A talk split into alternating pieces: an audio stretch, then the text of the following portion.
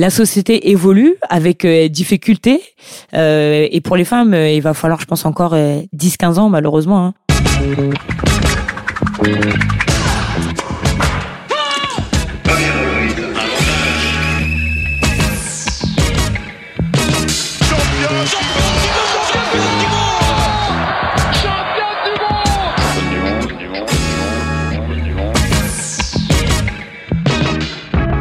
Salut, c'est Cléo et bienvenue dans Championne du Monde, le podcast de toutes les femmes qui vivent le sport aujourd'hui. Pongistes professionnels, aficionados du stade Vélodrome, médecins du sport ou encore vos mères fans de Kevin Mayer Dans chaque épisode, partez à la rencontre de ces femmes passionnantes qui sont plus badass que la plus badass de tes copines. Bonne écoute Bonjour à tous, j'espère que vous allez bien, que ces deux mois de confinement se sont passés au mieux pour chacun d'entre vous et surtout que vous avez traversé cette période avec le plus de positivisme possible. Parce que dans chaque période négative, il faut savoir trouver du positif. Parole de Michael Jordan. Et s'il y a bien une personne en qui ces quelques mots résonnent, c'est bien Alison Pinault, joueuse emblématique de l'équipe de France de handball et invitée de notre nouvel épisode. Quand on est championne du monde, championne d'Europe et vice-championne olympique, on pourrait croire que rien ne peut vous atteindre, et pourtant, c'est bien de blessures dont nous avons discuté avec l'une des meilleures joueuses au monde. Comment faire pour se relever après une blessure? Comment faire son deuil sportif? Et surtout, quel est son point de vue sur le statut des femmes de 30 ans dans le paysage sportif en France aujourd'hui? C'est un vrai bonheur de rencontrer cette immense dame du handball, mais surtout une femme forte au charisme indiscutable et au tempérament bien trempé. Alors si avec cet épisode on peut vous apporter une petite dose de positif en plus, le pari sera gagné. Et n'hésitez pas à aller sur notre compte Instagram ou notre chaîne YouTube pour découvrir la vidéo qui accompagne cet épisode. Quand il y a quelqu'un qui tombe à côté de nous, qui est moins bien, bah il y a toujours des gens euh, pour nous aider et puis euh, nous on peut être là pour soutenir les autres euh, quand ils en ont besoin. C'est tellement plus facile d'avancer en, en meute. On devient bien plus que des coéquipières généralement. On se sent lié. C'est l'école du partage, de l'humilité. Toutes les cultures sont mélangées et on apprend chacune des unes des autres et ça, ça n'a pas de prix pour moi. Quand on est tout seul, on va plus vite, mais quand on est ensemble, on va plus loin. C'est une richesse, c'est la vie. Et c'est ce qui fait la beauté de notre sport et c'est ce qui fait la beauté de cette équipe de France. Vous y retrouverez 5 des joueuses de l'équipe de France de handball pour une interview bande de filles qui déboîtent. Pour le moment, on vous laisse avec Alison Pinault. Salut Alison. Salut. Eh ben merci beaucoup, on est super content de t'avoir pour cet épisode du podcast. Avec plaisir. Euh, donc Alison, je vais faire un rapide, euh, on va dire euh, CV de de qui tu es pour les gens peut-être qui ne te connaissent pas. très rapide, je vais quand même passer plein de choses pour aller, on va dire droit au but et particulièrement me concentrer sur l'équipe de France. En gros, ça fait 13 ans maintenant que tu es dans l'équipe de France. Euh, tu as été vice-championne olympique en 2016, championne du monde en 2017, championne d'Europe en 2018, tout ça en handball, je ne l'ai pas précisé, mais en handball. et tu as été aussi euh, élue euh, meilleure joueuse du mondial quand tu avais 20 ans, du monde, pardon. Euh, et là, tu prépares juste ta quatrième Olympiade à Tokyo. Tranquille. tranquille, je sais pas, mais ça n'a pas été un long, ça a pas été un long fleuve tranquille, mais forcément, je suis très fière de, de, de pouvoir prétendre à cette quatrième Olympiade. Et, euh, et, je suis aussi très contente parce que c'est vrai que d'habitude, nous, dans le podcast, on a plutôt l'habitude de s'entretenir avec euh, des femmes qui ont pas forcément beaucoup de visibilité, euh, que ce soit médiatique ou euh, parce que voilà, c'est pas forcément des athlètes de haut niveau. Et euh, enfin, en tout cas, des femmes qui sont plutôt des inconnues du grand public, ce qui n'est pas ton cas. on peut quand même dire que tu es une des athlètes, je pense, le plus identifiée maintenant au niveau des athlètes féminines en France. Et, euh, et justement, c'est aussi, on va dire, euh, ça a été plus compliqué pour moi parce que du coup, en préparant cette interview, je me suis rendu compte que tu avais déjà fait beaucoup d'interviews. Et que je me, et voilà et la première question que je me suis posée je me suis dit ok mais qu'est-ce que je vais lui poser comme question quoi? Voilà ça a été un peu la première c'est c'est bien. C'est important. C'est important. Je dis j'ai pas envie de rabâcher la même chose que tout le monde. Et enfin bref. Et en fait pour te dire les choses un peu un peu connement je je me suis dit ok qu'est-ce que je vais faire? Et j'ai regardé ma jambe qui a actuellement une jambe de bois pour les gens qui nous écoutent qui ne le savent pas. Et je me suis dit ok bon alors je vais commencer je vais commencer avec un un sujet qui est peut-être un peu atypique mais j'ai envie de parler de blessures.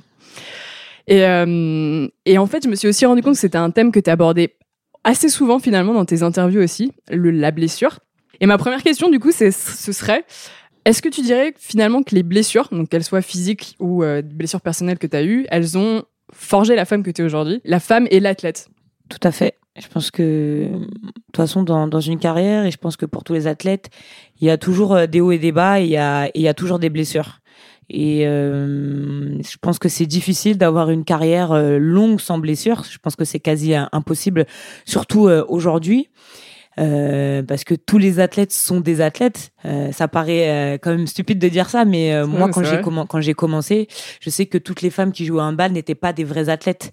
Euh, les profils que qu'on retrouvait sur la scène internationale euh, ne sont pas ceux, ceux d'aujourd'hui. Donc, euh, donc euh, toutes les femmes n'étaient pas des athlètes, et donc euh, il y avait quand même une exposition, je pense, physique qui était différente d'aujourd'hui. Et, et bien sûr, euh, les blessures, c'est un, c'est un moment qui est quand même assez particulier parce que c'est un moment où finalement euh, on se remet en question, de, savoir, de comprendre déjà euh, pourquoi on s'est blessé. Ça, c'est, je pense, une longue traversée euh, des fois du désert euh, qu'on n'arrive pas à comprendre parce que euh, moi, je me suis blessée à un moment donné dans ma carrière. Ma première grande blessure, ça a été au Mondial 2011 euh, sur une demi-finale à 5 minutes de jeu, euh, six mois avant les Jeux de Londres, et euh, j'étais euh, au top de ma forme. Mmh. Euh, j'avais j'avais explosé, j'avais prouvé. Et, euh, et donc, ça arrivait juste après, euh, je pense, un an et demi après mon, titre de meilleure joueuse euh, au monde. Et il y a eu une extrême frustration par rapport à ça, parce que j'arrivais un petit peu, pas au sommet de mon art, parce qu'à 20 ans, on n'est pas au sommet de son art, mais T'étais en pic de forme, On est quoi. en gros, gros pic de forme. Et, euh, et je me préparais pour Londres, parce que c'est vrai qu'il y avait, euh, j'avais été un peu, euh, j'étais jeune quand j'ai fait Pékin.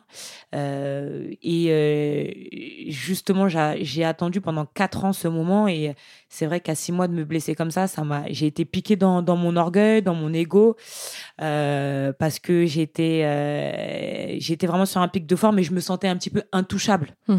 euh, par rapport, euh, par rapport à ça. Et ça m'a, ça m'a fait euh, comprendre énormément de choses. J'ai eu une prise de, de conscience, même que bah, de me dire qu'en fait personne n'est invincible, personne n'est intouchable, et qu'on a beau, euh, on a beau être dans une super forme et qu'on n'est pas à l'abri, et que justement finalement c'est quand on est en super forme qu'on est le plus exposé, parce que euh, on est drivé, euh, je dirais euh, pas forcément sur le ressenti de notre corps, mais euh, par, euh, on est habité, je dirais, par euh, cette, euh, cette réussite, ce state of mind euh, qu'on ressent, où finalement on surfe un petit peu sur quelque chose. Ouais, t'es un peu sur un nuage, quoi. Voilà, t'es un peu sur un nuage, t'es en réussite, même dans, dans des conditions qui parfois ne devraient pas te réussir, mais il y, a, il y a vraiment cet état, je dirais, où voilà, tu surfes et donc t'écoutes pas forcément les bons indicateurs.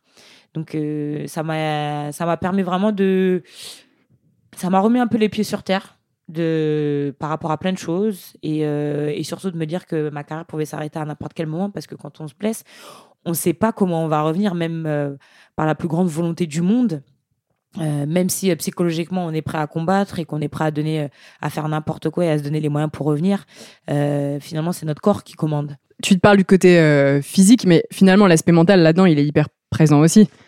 Ouais totalement Bah, Parce toute que façon, ton, mental, corps, euh, ton corps veut pas, mais toi, je veux dire, si mentalement derrière, tu te laisses abattre, on va dire, Mm. parce que t'as une blessure, c'est mort. C'est là où finalement c'est fini, non? Bah totalement, je pense que ça part de là. Si euh, mentalement tu es prêt à tout affronter, et déjà la, la blessure c'est quelque chose et il y a, y a plusieurs processus parce qu'il y a le processus finalement d'acceptation, il y a le moment de, de frustration, il y a le moment, il y a le moment je pense où on, on réalise qu'on est blessé, où on est blessé, euh, euh, on est blessé en nous-mêmes, on se dit une blessure, on va être écarté, donc on- est peiné. Après, il y a la frustration. Il y a vraiment cet état de frustration où on sent que mais pourquoi ça m'arrive à moi, pourquoi ça m'arrive à ce moment-là? Puis après, il y a la phase d'acceptation. Et finalement, la phase d'acceptation, c'est la plus importante parce que tant que t'as pas accepté d'être blessé euh, et que euh, justement tu switches et là tu te prépares vraiment dans ta phase de, rééducation, etc. Bah, t'es un peu, euh, t'es un peu entre les deux et, et je trouve que c'est une vérité parce que moi j'en ai beaucoup parlé euh, quand j'étais au CERS, donc euh, à Cap, à Cap-Breton avec euh, des athlètes qui étaient pas forcément des athlètes de haut niveau, mais qui étaient des athlètes amateurs. Et je leur disais, mais euh, tu sais, tant que t'accepteras pas, tant que tu seras frustré de ta, de ta blessure, etc., tu seras toujours, euh, euh, t'auras des jours où tu te sentiras bien, des jours où tu te sens euh, euh, moins bien, euh, etc. Et justement, tu, tu aussi entre le, les up and down. Et, euh, et moi, c'est que- c'est quelque chose que j'ai pas trop. Que j'ai pas trop connu dans, dans mes moments de, de blessure, c'est euh, à partir du moment où j'arrive au, CERS, je suis là pour euh, Pour envoyer, ouais, pour tout déboîter. Et, euh, et c'est marrant d'avoir vraiment de, c'est vraiment intéressant euh, d'avoir ce genre de discussion parce que euh, tu peux avoir des athlètes de niveau qui se lèvent à, à battre et des autres des amateurs qui sont là, mais non, en fait, euh, je vais pas subir. Je suis là vraiment pour euh, co- conquérir, reconquérir, je dirais un peu euh, mon corps, euh, même euh, psychiquement. C'est vraiment une étape, je pense, qui qui, qui forge. Parce que quand on regarde un peu ta carrière, en fait, on a un peu l'impression que c'est ça. C'est-à-dire que tu as eu, comme tu disais, des up and down, tu as eu des blessures, etc. Et, et on a l'impression que finalement, il n'y a jamais rien qui t'a ébranlé. Ouais, si quand même. si si, il y a des choses qui m'ont qui m'ont ébranlé. Euh, je pense que je suis pas dans la même euh, dans la même optique qu'il y a il y a dix ans quand euh, je me suis blessée. Bah, j'étais très jeune. J'avais envie de de conquérir le monde entre guillemets, l'Europe. J'avais énormément de choses à à, prouver, à me prouver à moi-même et à prouver aux gens, aux gens qui m'avaient fait confiance, aux gens qui qui m'ont permis justement d'éclore. Voilà, je voulais être euh, la meilleure, je voulais euh, tout défoncer et euh, et donc donc forcément les années sont passées, euh, je me suis de nouveau blessée un petit peu, euh, pas pas aussi gravement, je dirais qu'avant Londres, mais avant avant Rio. Et donc de nouveau, je confronte ma blessure. Avant les, les Jeux de, de Rio, où de nouveau, bah, j'étais dans une forme, je sortais d'une saison exceptionnelle, la plus belle de ma carrière. Euh, j'étais dans le top 3 des meilleures marqueuses de Ligue des Champions.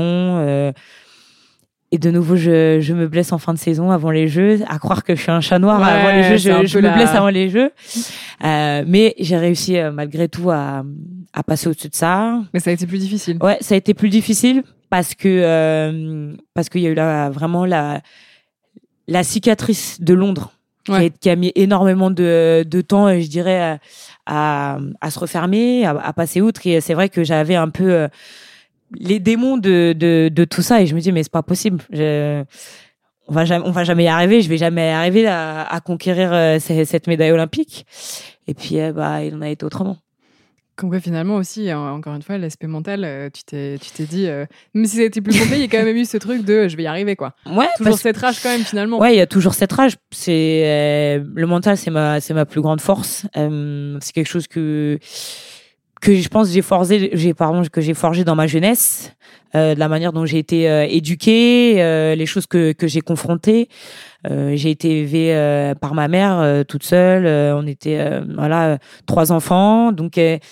Euh, il y a des choses qu'on qu'on affronte quand même différemment dans, dans le quotidien et de la manière dont on grandit. J'ai grandi en banlieue aussi, donc euh, donc euh, tout ça, ça fait partie, ça fait partie de mon histoire et ça fait partie de la, de la personne que je suis aujourd'hui. Qui c'est euh, voilà les valeurs que ma mère m'ont, que ma, qu'elle m'a inculquées.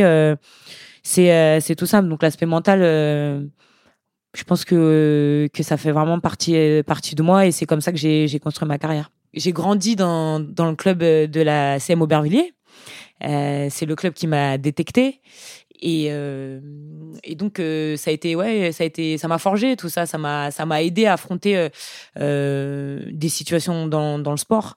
Parce que quand finalement quand tu viens de la rue tu as aussi les crocs t'as as envie de t'en- sortir. C'est aussi un vecteur le sport c'est pour ça que c'est un vecteur social. Le sport c'est hyper important parce que tu peux sor- ça peut te permettre de sortir voilà d'un milieu difficile euh, même si moi, euh, franchement, je me je me plains pas, euh, à part du fait que voilà, j'ai été élevée euh, avec, euh, on était trois enfants, élevés tous avec ma mère.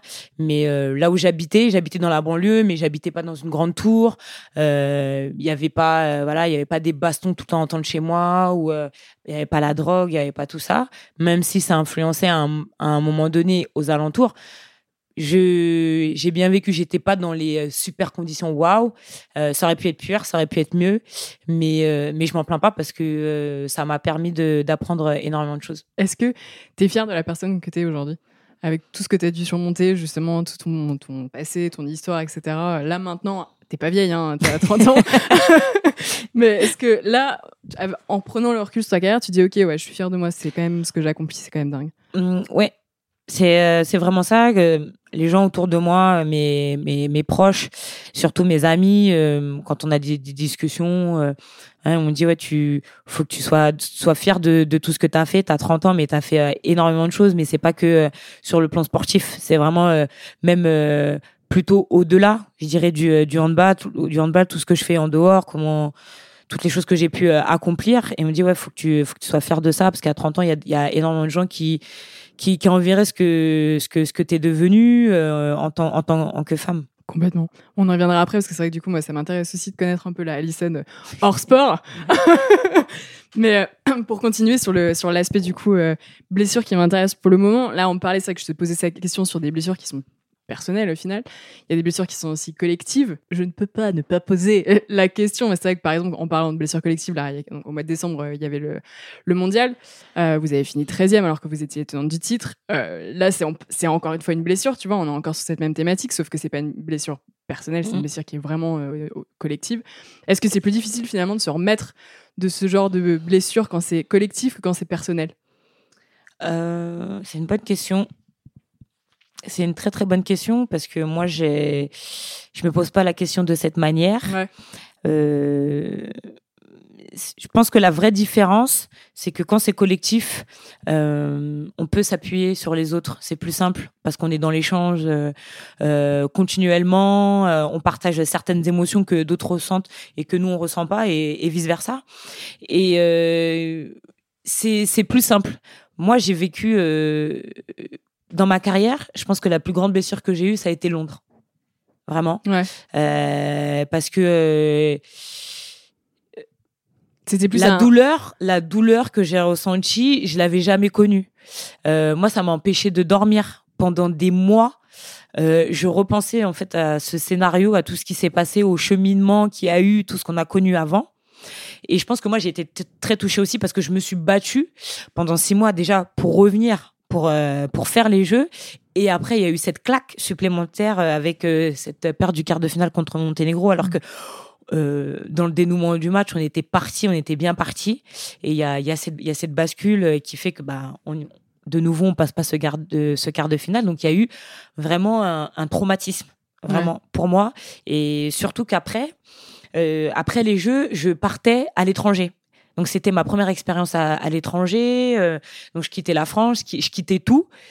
Et, euh, et ça a été les premiers mois en club ont été vraiment compliqués. Et, euh, et finalement, j'ai fait mon deuil euh, sur euh, l'Euro euh, 2012 où euh, on n'a pas fait une très bonne place. Mais ça a permis d'évacuer, d'échanger sur certaines choses avec les filles.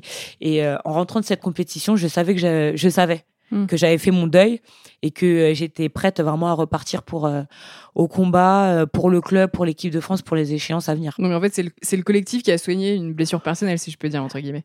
Ouais, mais ça a été une blessure collective parce Oui. que parce que euh, ce quart de finale, on, a, on avait déjà été plusieurs chez les anciennes à avoir vécu en fait Pékin. Et euh, Pékin, on a, Pékin, on a été très marqué parce que finalement c'était la fin d'une génération et derrière, bah, c'était nous qui pre- reprenions le, le flambeau. Donc euh, ça a été aussi douloureux, un scénario aussi compliqué, une double prolongation perdue contre la Russie. Euh, donc il y a toute une histoire et, et là aussi finalement on, est, on était avec un groupe qui était arrivé à maturité, qui était prêt, qui avait vécu un mondial six mois auparavant compliqué avec trois blessures importantes et qui avait ma- malgré tout euh, réussi à, à, bah, arriver en, en finale. Euh, mais on n'avait pas réussi à con- conquérir ce titre de championne du monde et je pense que si on n'avait pas connu ces deux blessures, je pense qu'on l'aurait gagné, mais on peut pas refaire le monde avec Mm. des si euh, Bien sûr. on peut imaginer tous les scénarios, mais Ouais. euh, finalement, je ne sais pas si on l'aurait été. Mais en tout cas, notre groupe est arrivé à, à maturité et, euh, et euh, dès ce premier match euh, au jeu contre la Norvège, j'ai senti, euh, j'ai senti ce, ouais, ce truc et ça a été la, une désillusion mais euh, incroyable. Pour faire un parallèle, même si c'est pas possible de Mm. faire de parallèle, mais finalement, là, on va dire cette petite désillusion que vous avez eue aussi euh, il y a un mois. Mm. Finalement, est-ce que vous êtes vraiment dans cette démarche de vous dire, ok, bon, bah, c'était une claque. Mm. C'est aussi euh, voilà, un truc difficile à. Ça a été un moment difficile pour vous parce que vous aviez pas ces ambitions-là. Mais finalement, en fait, ça nous motive encore plus, là, peut-être pour euh, en perspective des Jeux de Tokyo. C'est quoi un peu votre, votre état d'esprit? Moi, je pense que c'est vraiment euh, c'est c'est ça. Euh, ouais, on s'est pris on s'est pris une belle claque honnêtement, faut le dire. euh, passer de la championne du monde à 13e, quand même, faut pas le dire qu'on va le digérer comme ça. Mm. Mais, euh, mais malgré tout, euh, ça permet de resituer les choses un petit peu, de remettre l'église au milieu du lait et de dire que t'as pas le temps de te reposer sur tes lauriers. Mm. Voilà, on s'est, euh, ça s'est pas passé comme on le voudrait. Euh, on aurait aimé qu'il qu'il en soit autrement, mais, euh, mais voilà, on se remet en question et, euh, et je pense qu'on va avoir euh, les crocs vraiment pour euh, pour les jeux. Ça va ça va nous permettre de rentrer un peu dans un état d'esprit qu'on a qu'on a connu. Les euh, combattantes, quoi. voilà pour euh, pour Rio, c'est c'est pas la même douleur parce que euh, on a la chance d'être de s'être qualifié sur l'Euro Mm. qu'on a gagné à la maison.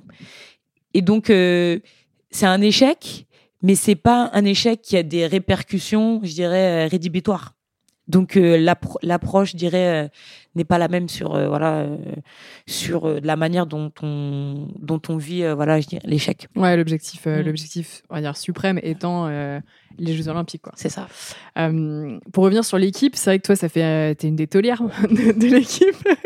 c'est horrible de dire ça, on a l'impression que t'as 62 ans, mais, mais non, pourtant, mais c'est la vérité. Euh, t'es un peu aussi, euh, bah, tout le monde, voilà, tout le monde le dit, t'es un peu la figure de pro de l'équipe. Comment tu l'expliques aussi, ça justement, que même il y a encore quelques, années, alors que ça faisait moins longtemps que t'étais dans l'équipe, t'étais déjà un peu cette figure de l'équipe? Je pense que c'est dû du fait que je suis arrivée très jeune. Donc euh, j'ai été un, un potentiel, euh, un potentiel très jeune qui devait prétendre à tout ça. Et par les performances, euh, tout ce qu'on a fait, voilà, avec l'équipe, avec les anciennes, euh, ça m'a permis euh, justement d'é- d'éclore. Même mes expériences à l'étranger, ça m'a aussi permis, voilà, de de, de grandir en tant que femme et, euh, et finalement ça m'a donné aussi de l'assurance pour pouvoir euh, exister, je dirais, euh, par moi-même. Ouais. Donc il y a l'aspect sportif, mais il y a aussi l'aspect personnalité. Ouais, tout à fait. Mais finalement, euh, quand on est dans un sport co, c'est aussi, aussi la complexité, c'est que on existe en tant qu'équipe parce que finalement sans notre sans l'équipe, on n'est rien. Euh, mais aussi- on doit aussi, je pense, exister euh, par euh, par, par nous-mêmes parce que on, on représente euh, quelque chose pour euh, pour toutes les jeunes filles, pour euh, pour le sport féminin, mais pour le sport aussi en général. Et et donc c'est c'est important aussi de de s'identifier, de savoir qui on est, sans voilà se, se détacher de de l'équipe. Ouais, bah, justement, tu, tu réponds à ma, à ma question d'après, qui était en fait comment tu fais dans des sports co, on, on le voit, c'est quand même plus difficile d'exister en tant que personne parce que bah, tu es, Mm. quand même dans un collectif. Donc pour émerger, c'est plus compliqué quand tu fais un sport individuel et que forcément, bah, c'est ta performance à toi Mm. qu'on va mettre en avant. Comment tu fais? Et là, je, je pense du coup plus particulièrement peut-être à la jeune génération de l'équipe qui arrive, qui du coup est pas encore Mm. identifiée. Comment tu fais pour euh, bah, te faire identifier justement et qu'on dise ah bah tiens c'est euh, telle ou telle personne à l'équipe. Ouais, ouais, non, mais elle a 17 ans, enfin, ou, ouais, 20 ans, peu importe. Et euh, ouais, ouais, elle est canon, c'est cool. Et pas, du coup, parce que là, quand, soyons objectifs, quand tu demandes de, citer des gens de l'équipe de hand à, l'heure actuelle, on va citer, on va citer toi, euh, Alexandra Lecrabert, tu vois, voilà. Plutôt les, les pionnières, quoi. Oui, je pense que c'est normal. euh, ça, surtout dans le handball. Euh, ça, ça a toujours été comme ça. On voit les jeunes euh, arriver, mais c'est toujours, euh, on parle toujours, des anciens, des anciennes, voilà, des, des tauliers ou des taulières. C'est un peu la même chose chez les garçons, d'ailleurs. hein. Ouais, c'est c'est la c'est l'accompagnement finalement.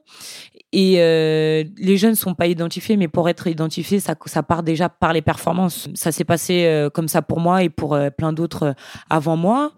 Et c'est, je pense que le, le meilleur cheminement, je dirais, pour euh, pour accompagner les jeunes, pour pas tout de suite les mettre sur le devant de la scène et euh, justement euh, être euh, un peu perdu euh, par la suite ou euh, voilà se tirer un peu une balle dans, dans le pied.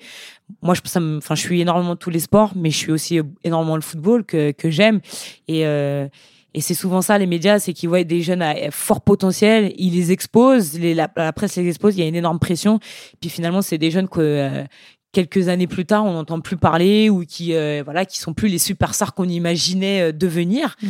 Et mais c'est parce qu'on leur a mis une telle pression euh, très jeune qu'ils n'ont pas été super bien accompagnés, euh, etc. Et, euh, et ça, c'est surtout le danger d'aujourd'hui avec les réseaux sociaux, etc. Et bah, il y a un, il y a un énorme risque et faut euh, voilà faut tendre la main à tous ces jeunes les entourer euh, comme comme il faut pour pour leur permettre je dirais de, de rester voilà la tête sur les épaules Donc finalement, c'est marrant parce que ton discours, on se dit, finalement, des fois, il faut peut-être mieux rester dans l'ombre, en fait. mais c'est vrai non mais c'est vrai parce que euh, c'est vrai que les les gens, euh, voilà, le- les supporters, euh, les gens qui sont lambda, la société, des fois les gens ils ils, n'imaginent pas ce à quoi on est confronté au quotidien, je dirais par rapport aux médias, les réseaux, tout ce genre de choses, parce que ça, ça me fait rire quand je parle de ça parce que c'est à chaque fois ce que je dis euh, euh, avec les gens des fois quand je regarde des matchs j'ai dit mais je dis mais vous vous vous rendez pas compte? Parce que euh, moi je pense souvent en- aux familles. Les gens des fois ils disent des choses euh, sur les réseaux dans les médias mais les premiers à souffrir de ça c'est pas forcément nous. C'est Ouais. nos parents nos frères nos familles. Parce que eux ils sont eux ils sont touchés et euh, ils disent oh, mon moi me- par protection, bah, ma mère a dit ah mais c'est ma fille qu'on attaque, regardez ce qu'ils disent, etc. Et moi c'est moi c'est ça vraiment qui me fait du mal, c'est de c'est euh, surtout par rapport aux familles. Après euh, voilà chaque chacun on est dans une euh, dans une société euh, voilà de, de libre expression j'ai envie de dire et, donc chacun est libre de dire ce qu'il a envie, mais des fois tu vois des choses passer et tu dis mais les gens vous réfléchissez pas avant de parler, vous savez pas la, la réalité des faits parce que c'est ça c'est ça vraiment le, le truc c'est que euh, finalement quand on est on n'est pas présent on n'est pas dans les vestiaires on n'est pas sur le terrain on n'est pas euh, là on connaît pas la vérité des faits Mm. et, euh, et moi c'est vrai que des fois ça crée de la, de la frustration Ouais. parce que euh, voilà des choses qui sont qui sont dites et euh, c'est pas as sympa souffert, toi, dans ta carrière? Non, moi j'en ai pas, euh, j'en ai pas souffert parce que je me très rapidement, euh, je je me suis extirpée de ça. C'est-à-dire que euh, je passe pas mon temps à lire les commentaires sur les réseaux, à ce que les gens disent parce que sinon ça te fait tourner la tête.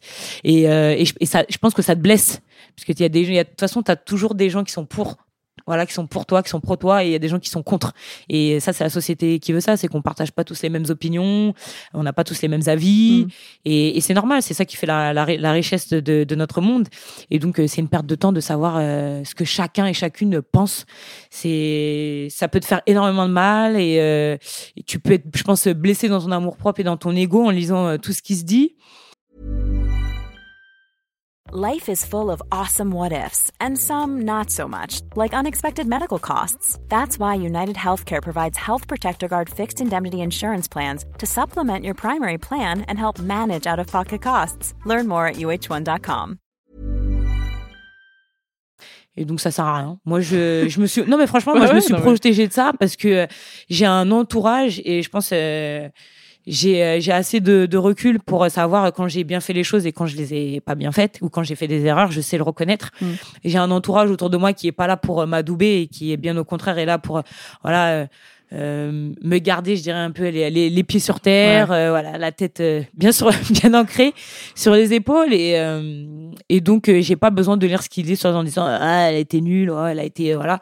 Non, j'ai pas besoin de ça. Ça me ça ne renforce pas mon ego et, euh, au contraire de, savoir que je suis bien entourée pour avoir des échanges euh, euh, bien construits. Ça, justement, ça, ça, ça renforce, je dirais, voilà, la personne que je suis.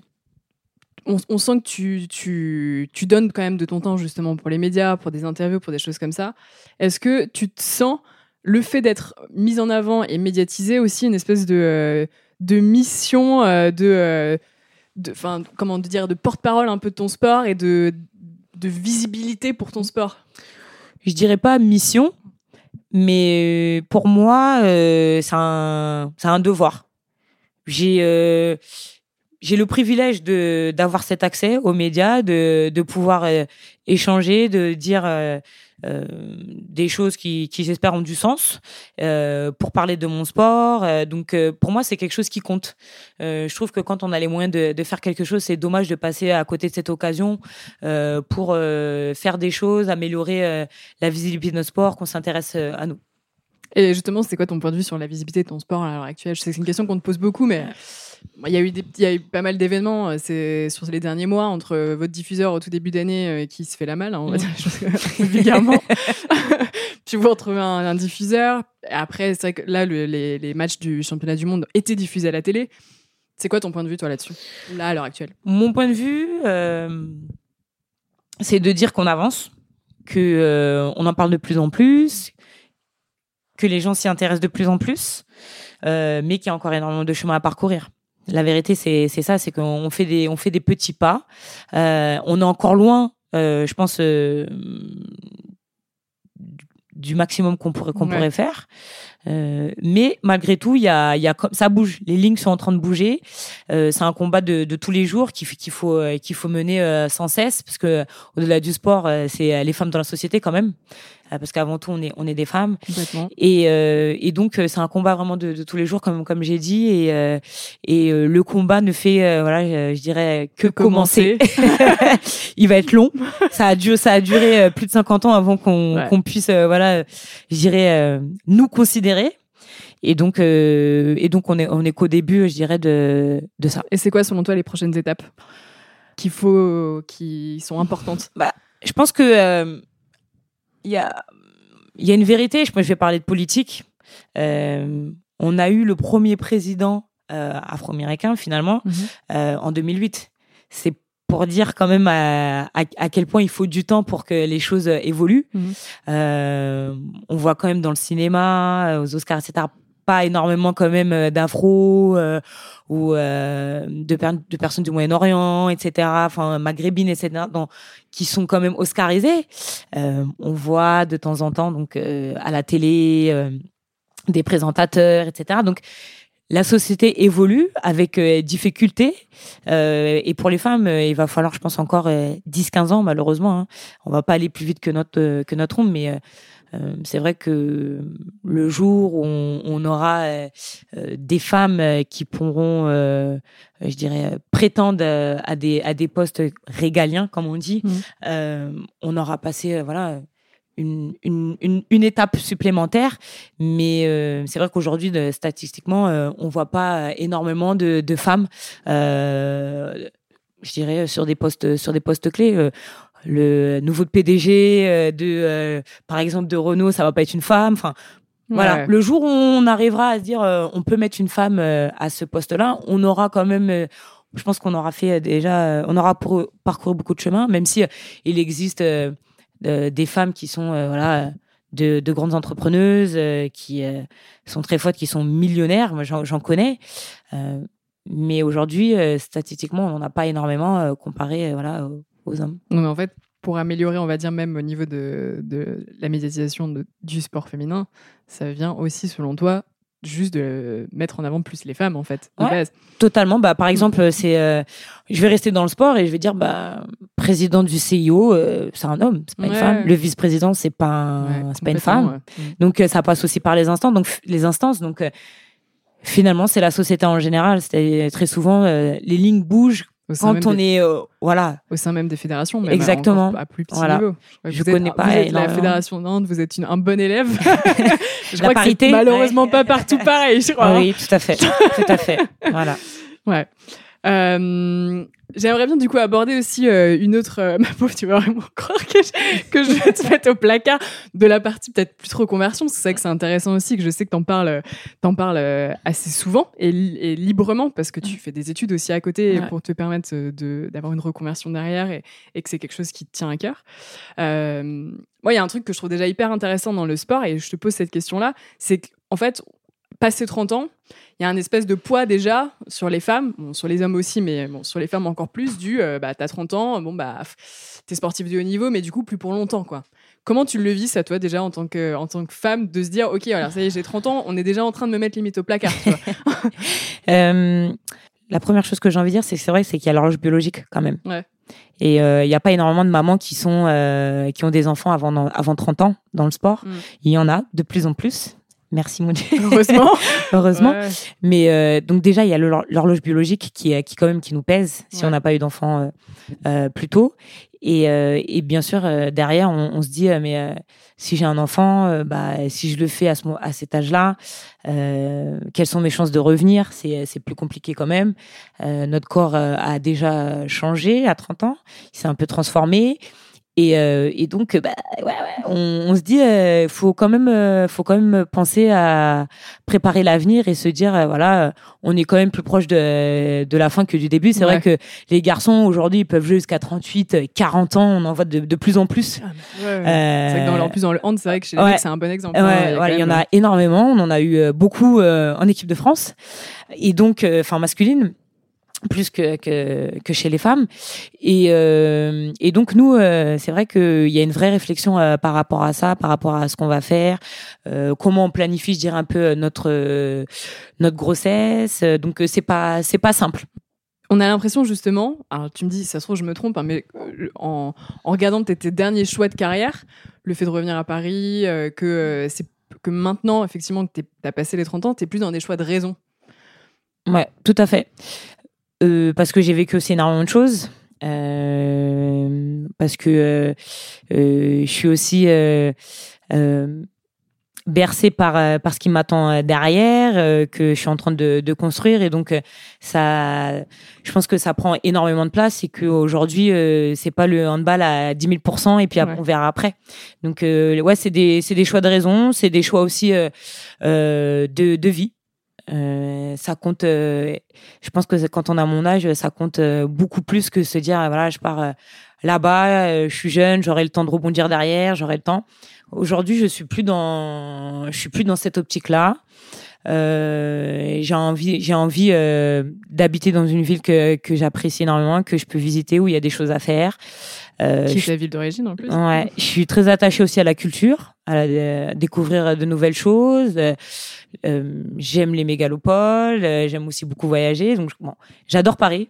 Pour moi, c'est euh, c'est cérébral. Je veux dire, c'est pour moi voilà, c'est donc euh, voilà, ça c'est ça compte énormément pour moi de de prendre en compte autre chose que simplement le handball. Ouais. Et du coup, tu as l'impression d'avoir un peu perdu la. Je sais pas si c'est le bon mot, mais la fougue pour ton sport, ou c'est juste que ça s'est transformé. Enfin, Non, c'est j'ai pas perdu la, la fougue euh, de, de mon sport. euh, j'ai juste envie de voir les choses euh, sous un autre angle. Voilà, prendre en, en considération euh, d'autres paramètres qu'avant euh, j'aurais mis de côté euh, euh, en une fraction de seconde. Ouais. Donc euh, non, la fougue est toujours là. Euh, j'ai envie de travailler avec des gens que j'apprécie, avec bienveillance. Et euh, ça, ça compte énormément pour moi. ouais, t'as envie de, de, de, de cons- enfin, dire peut-être plus être dans la construction maintenant que euh, dans la découverte. on va dire comme, c'était. Moi, on va dire ça comme ça. Voilà, ouais. un peu ouais, c'est pas forcément la construction. La construction, j'ai, je pense que j'ai fait Ouais, que ça bien- à chaque fois, et bien que dans la construction. Mais euh, ouais, vivre euh, les choses euh, avec aisance, sans prise de tête, sans de sans grande surprise, Hmm. on va dire. Ok. Et, et justement, ouais, donc tu, au niveau de ta reconversion, tu fais des études en parallèle à l'EDEC, en finance. Pourquoi ce choix? Moi, ça m'intrigue énormément. c'est vrai Pourquoi? Parce qu'on pourrait se dire, c'est très con, tu Ouais. vois, mais spontanément, je me dis, ok, bah, elle est sportive professionnelle, pourquoi elle se, elle se reconvertit pas dans le sport? Ouais. Pas dans un métier en lien avec le sport Pourquoi la finance? Ouais, c'est euh, c'est typique en fait de se dire ouais bah elle est dans le handball, bah devenir Ouais, entraîneur. C'est une réflexion très con. Ouais, mais clairement. C'est euh, non, pas du tout. Euh, même si c'est c'est une réflexion que j'ai eue il y a quelques années. tout le monde disait ouais mais tu, voilà tu, tu connais le game, euh, tu sais, tu pourrais euh, tu pourrais être coach. Euh, non. Non, vraiment. Je pense qu'aujourd'hui, euh, intellectuellement, j'ai passé un, palier. Je fais des études, des hautes études qui, qui j'espère, me permettront de, prétendre à, un travail qui, qui me passionne et, et euh, j'aurai la chance de peut-être me lever tous les jours en allant pour me disant ouais, je suis contente de, de faire ce taf et, euh, et euh, d'avoir euh, le sourire comme je l'ai quand, quand je vais à l'entraînement. Euh, mais entraîneur, non. Je pense qu'aujourd'hui, je peux. euh, là où j'ai le plus à apporter, c'est pas c'est pas en tant qu'entraîneur. J'ai tout simplement pas envie de revivre euh, finalement cette vie que j'ai connue dans les aéroports, dans les aéroports, euh, dans les gares, euh, les hôtels, tous les week-ends, toute la semaine à la salle. Non, non, non. J'ai vraiment besoin de faire une pause par rapport à ça. J'ai envie d'accorder du temps aux gens que j'aime. Euh, j'ai aussi envie de faire ce que je veux. Et je pense pas que ça soit là que je vais pouvoir euh, m'épanouir. Épanouir. Ouais, mais vraiment pas. Pourquoi la finance? Parce que j'ai toujours rêvé d'en faire. J'ai fait un bac ES. Euh, quand euh, quand euh, j'avais donc quand je suis arrivée en équipe de France, euh, en équipe de France A, j'étais très jeune, j'avais 17 ans et euh, à l'époque, euh, je me disais, je rêverais trop de faire une, une université américaine. C'était euh, l'American Dream, comme on Ouais. disait à mon époque. Oh, on le dit toujours. je crois. ouais, ouais, plus trop, plus trop, plus trop comme avant, plus Ouais, trop comme avant, parce que maintenant, euh, voilà. Euh, mais euh, ouais, je rêvais vraiment de faire une université américaine. Je me disais ouais, je vais faire une année là-bas, ça va être chouette. Et j'ai euh, voilà, rêvé. euh, j'ai toujours été intéressée par la finance très jeune. Euh, je m'intéressais à la bourse quand j'étais au lycée. C'est pour ça que j'ai fait ES. Et donc, et quand j'ai arrêté mes études, j'ai me suis toujours dit, et surtout après ma blessure, ma blessure, je me suis toujours dit ouais, que je retournerais à l'école à un moment donné ou à un autre pour voilà réaliser un peu ce rêve, on va on va dire scolaire. Et, et du coup, le but, c'est quoi? C'est d'être trader? Ouais, c'est euh, d'être trader, mais après trader, c'est pas la finalité, c'est une expérience que j'ai envie d'avoir parce que j'ai toujours voulu le faire et donc euh, c'est une expérience, Euh, mais euh, je vois beaucoup euh, plus loin que ça. J'ai envie de rester au contact du sport, Euh, donc j'espère euh, que que j'y arriverai. Je vais pas dire comment, par quel biais, mais euh, je vais rester au contact du sport parce que j'ai envie de euh, d'accompagner le, sport féminin, d'être euh, voilà un, j'espère devenir peut-être un levier pour pour mon sport ou peut-être au-delà. T'as des projets déjà en tête Ouais, bien sûr. Top secret non, pas top secret, mais euh, j'ai euh, voilà, j'ai des choses euh, auxquelles je auxquelles Tu je pense. Ouais. Et, euh, et c'est vrai que pour, pour faire de façon un peu plus générale, mais comment t'expliques? Tu vois, je, je pense à l'exemple d'Emily Andel, Mm. qui, est- il y a- quelques mois, effectivement, il y a eu pas mal de, de médiatisation autour de son, de son cas, si je puis dire, parce que ouais, ancienne championne olympique, qui n'arrive pas à trouver du travail. Comment t'expliques que quand on est sportif de haut niveau comme ça, on a, c'est tellement difficile de se reconvertir? Euh, parce que euh, pour parler avec euh, toute tr- transparence, moi je me suis rendu compte qu'en fait on a beau avoir le plus beau palmarès, être voilà la plus grande championne, être je sais pas combien de fois, mais euh, si on n'est pas préparé, si on n'est pas accompagné, ben on n'existe pas. Mm. La vérité, c'est qu'aujourd'hui, il y a des gens qui sont moins titrés que certains autres sportifs et ils existent mieux parce qu'ils sont accompagnés, parce qu'ils ont de la visibilité, parce qu'ils ont fait des choses pour se rendre visibles.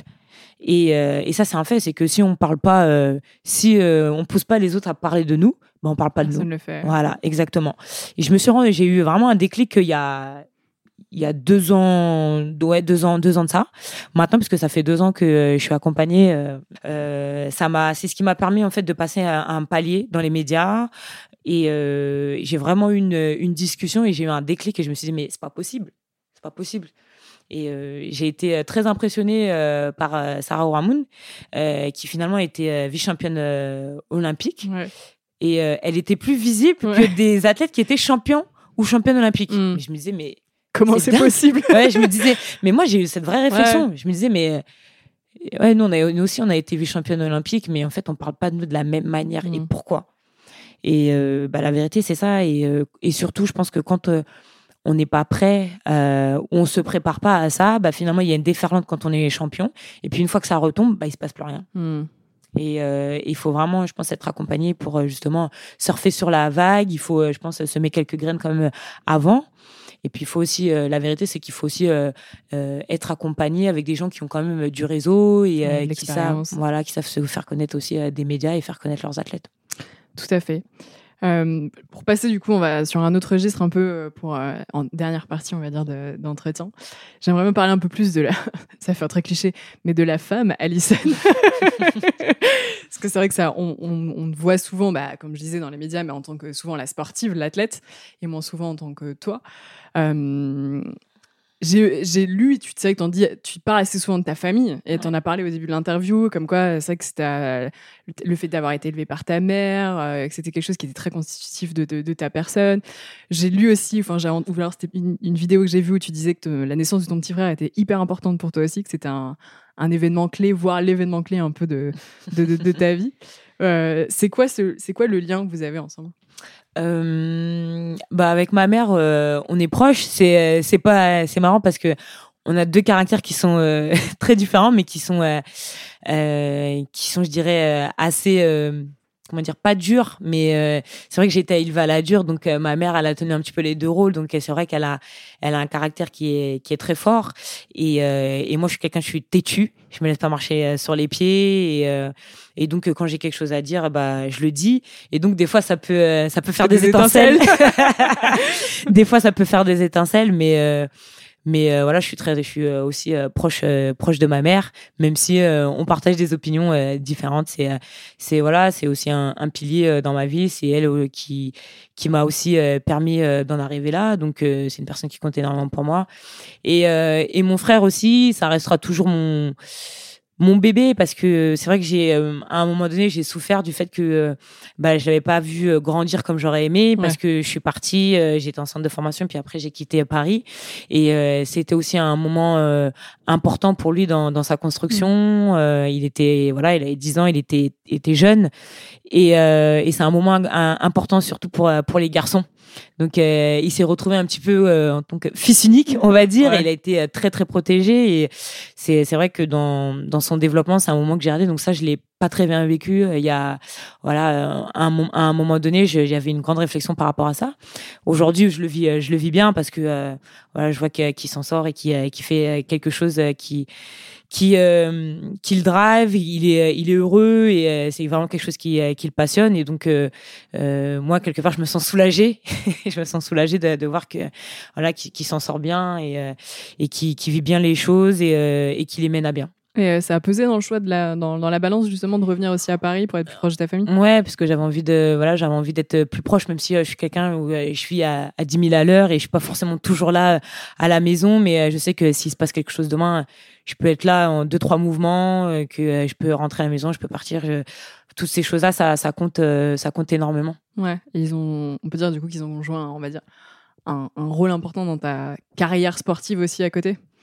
Ouais, bien une sûr. tu disais que c'était une Ouais, famille, ben, viens d'une mais, mais, bien sûr, même si, euh, même si moi, euh, j'ai j'ai vécu euh, la vie que j'avais en- envie de vivre et que ça a pas toujours, ça c'est pas toujours simple hein, pour pour les familles de, euh, même s'ils sont contents pour nous. Euh, des fois, ils aimeraient qu'on soit plus présent, euh, qu'on soit un peu plus là. Mais pourquoi tu vas là-bas Mais pourquoi tu fais ça? Des fois, ils comprennent pas. Mm. Et euh, on peut pas, on peut pas leur en vouloir, même si on leur explique. C'est vrai que il faut vivre les choses des fois pour à côté des autres pour le pour le comprendre. Et euh, des fois, on fait des choses parce qu'on sait que ça paye pas forcément tout de suite, mais ça paiera plus tard et qu'il faut qu'on le fasse parce que ça fait partie aussi de, notre travail. Et euh, et donc euh, ouais, je suis. Ils ont vraiment, ils ont vraiment cette place où euh, à, certains moments j'ai fait des choix pour moi, mais à certains moments j'ai fait des choix aussi pour eux. Et quel lien t'entretiens euh, C'est qu'on. T'es d'origine guadeloupéenne. Quel lien t'entretiens avec ton île aussi? C'est quelque chose qui est important pour toi? Ouais, c'est important, même si c'est vrai que que j'ai pas, euh, j'ai. Mon problème, c'est que je suis une grande voyageuse. Et donc euh, je vais pas, euh, je reviens pas euh, assez souvent sur mon île parce que j'aime découvrir le monde et donc l'été, ma priorité c'est pas forcément de retourner sur mon île, euh, mais plutôt de La découverte. la découverte, voilà, de pays que que où j'ai jamais mis les pieds. Et donc euh, euh, j'aime mon île. Euh, J'y retournerai, je pense, après ma carrière plus souvent. Ouais. J'y remettrai plus les pieds parce que je pense que j'aurai un petit peu plus de temps. Enfin, je l'espère. Ça, c'est moins sûr. Mais j'aurai un petit peu plus de temps et puis je serai sortie de, de toutes ces, ces contraintes. Et dans, dans, dans ton temps libre aussi, ça m'intéresse, parce qu'il y a un truc qui m'avait marqué, je me souviens quand on t'avait rencontré pour la première fois, quand on a tourné la vidéo. En off, tu nous avais dit que tu étais une geek. Et du coup, ça m'avait fait marrer, parce que je me suis dit, ah, c'est marrant, tu vois, spontanément, euh, bêtement, hein, Ouais. je me serais pas dit, tiens, euh, euh, c'est Alison Pino est une geek. Et du coup, ça me fait rire. Ouais. D'où te vient cet intérêt pour la technologie et... C'est une bonne question. Je vais essayer de remonter à la, à la genèse de tout ça. J'ai toujours été fascinée en fait de de l'évolution des choses. Euh, c'est parti de euh, du téléphone, euh, le Alcatel avec l'antenne que ma mère et euh, je me rappelle euh, du Star Trek, le Motorola, etc. Donc j'ai eu plein de euh, et, en fait j'ai toujours été fascinée par ça, euh, l'ordinateur, euh, etc. Puis euh, je suis je suis aussi manuelle. J'aime le bricolage et tout, etc. Donc euh, je sais pas, j'ai toujours, euh, j'ai toujours aimé ça. J'ai été aussi l'une des premières euh, qui était attachée au réseau. Euh, à l'époque, on, on, on, me se enfin, les gens riaient de moi quand je disais mais qu'est-ce que tu fais, nana? Et euh, finalement, c'est tous ces gens qui étaient, qui se moquaient de moi, qui sont devenus plus geeks que moi finalement. Euh, après quelques années, parce qu'ils se sont rendus compte qu'en fait, euh, bah, tu pouvais pas trop y échapper quoi. Donc, euh, mais ouais, geek, geek sur les, sur les bords, ouais, c'est vrai. Et t'as d'autres passions, t'as d'autres trucs hors, hors sport, on va dire, hors hand qui te font, qui te font kiffer aussi? Voyage. Euh... Le foot. non, mais pas que. Franchement, le foot, mais pas que le foot. Le, vraiment le sport en général. Ouais. Euh, moi, j'attends de finir ma carrière parce que je veux aller à l'Open d'Australie ou euh, je Ah vais ouais. aller au Super Bowl ou à Wimbledon. C'est euh, que des trucs comme ça. C'est des, Des trucs grands événements sportifs. ouais que j'aimerais fait- bien faire. Euh, euh, je suis. euh, c'est vraiment euh, voilà le sport en général. J'aime beaucoup. Je vais voir beaucoup de sport. Je suis. au- Ça aussi, ça a vraiment pesé euh, finalement dans pour revenir à Paris parce que je me suis dit ouais, bah, je vais pouvoir aller voir. Là, Euh, l'opportunité de voir voilà, plein exactement. d'événements sportifs. Ouais. Euh, j'aime aussi euh, voilà les visites euh, culturelles. Euh, j'aime euh, j'aime énormément ça. Euh, voilà après je pense que je fais des trucs. euh, j'aime bien bricoler si ça c'est vrai. Et euh, et voilà après je pense que je fais des trucs assez basiques euh, comme tout le monde lire, euh, écouter de la musique, voilà, truc fun. Et bon, la question un peu, un peu bateau, mais c'est vrai que tu te projettes comment dans, on va dire, allez, dans euh, 15 ans? Dans 15 ans, Je choisis le. Ouais. je touche du bois. Je sais pas si c'est en bois, mais. c'est pas grave. là, c'est du bois, c'est Voilà. sûr. Euh, J'espère que euh, je, je m'imagine euh, loin de la France. Mhm. Euh, loin de la France. Après, je je sais pas où je serai. Je pourrais être en Australie, peut-être aux US ou à Singapour. En train de d'effectuer, voilà, je pense le, le job de mes rêves. Ok. Et si.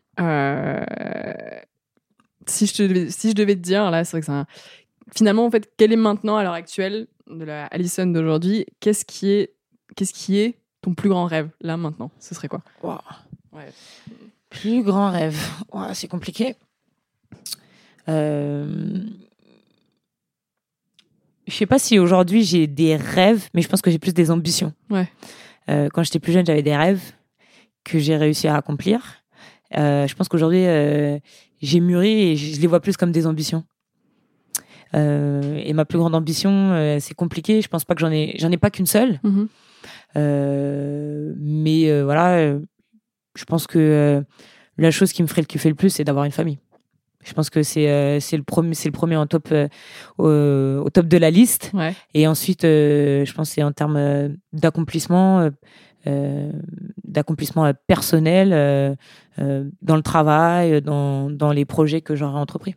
Et du coup, en, dernière question, parce qu'on ne va pas te, donner la question, euh, parce que tu l'as déjà, tu as déjà répondu à notre question de qui clôt le qu'est-ce qu'une championne dans la vidéo.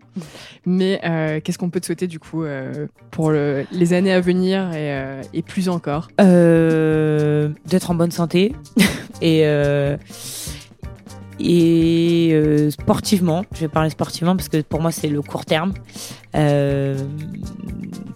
de conquérir la seule euh, médaille qui manque euh, à notre palmarès Voilà. C'est dit.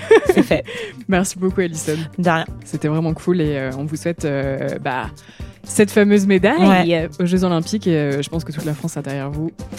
Et, et merci beaucoup c'était avec plaisir pour tout. sympa Salut.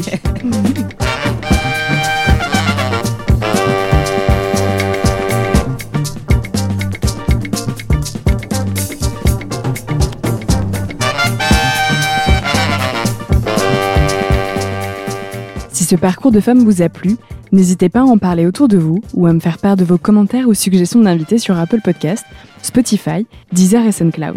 Et rejoignez-nous sur Instagram pour découvrir quotidiennement des infos sur le sport au féminin. À très vite!